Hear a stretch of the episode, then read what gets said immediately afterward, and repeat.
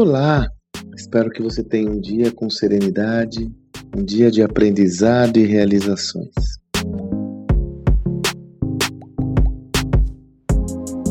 Eu me recordo em 2013, meados do ano 2013, foi quando o meu amigo Flávio Augusto da Silva, fundador da WhatsApp, um grande empreendedor, uma pessoa que sempre admirei muito, me convidou para começarmos o meu sucesso.com. E quando estávamos discutindo sobre o modelo de aprendizado do meu sucesso.com, nós tivemos uma visão que foi a norteadora de todo o projeto. Nós seríamos geradores de insights. E quem acompanhou esse projeto do começo sabe que a gente falava toda hora isso, eu me posicionando como grande protagonista no conhecimento desse projeto, eu fui CEO do projeto, né?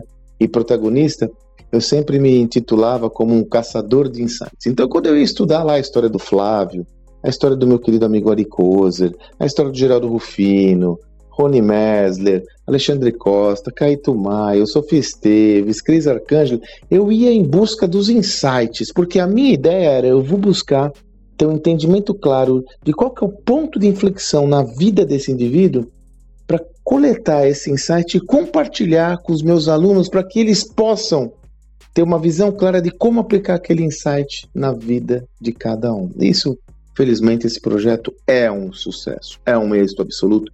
Desde janeiro de 2018 eu não estou mais relacionado ao meu sucesso, mas continuo relacionado emocionalmente, acompanhando, é um baita sucesso. Principal plataforma de educação empreendedora do Brasil, com certeza. E eu recentemente estava justamente refletindo sobre esses insights, até Tive dois, três insights semana passada que foram tão transformadores que estão gerando uma árvore de reflexões para mim. E aí foi que eu pensei, eu vou compartilhar isso com quem me acompanha. Porque muitas vezes nós negligenciamos o insight. Nós não estamos abertos ou abertas a, a receber esse insight. Então ficamos numa posição até um pouco de soberba, com um pouco de soberba, e não tão ávidos por valorizar uma ideia. Quando você pega, sabe quando você pega aquela história e fala, porra, tem uma coisa. Então, qual que é a proposta que eu tenho a você? É, faça uma reflexão sobre qual espaço esses insights têm ocupado na sua vida e, sobretudo, quando você tem um insight, como você se aprofunda? Às vezes a rotina te afasta do aprofundamento de um insight, sabia? Porque você teve aquele insight, mas você já volta para sua rotina e você não consegue se aprofundar naquela ideia. É um erro, é um equívoco, porque de novo, se você fica, falei isso semana passada, né? Se você tem uma orientação muito forte no presente, você abdica do seu futuro. E o insight é o futuro. O insight normalmente é uma ideia que você vai aplicar visando um planejamento, visando a execução de uma ideia que vai se consubstanciar em resultados concretos ao longo do tempo.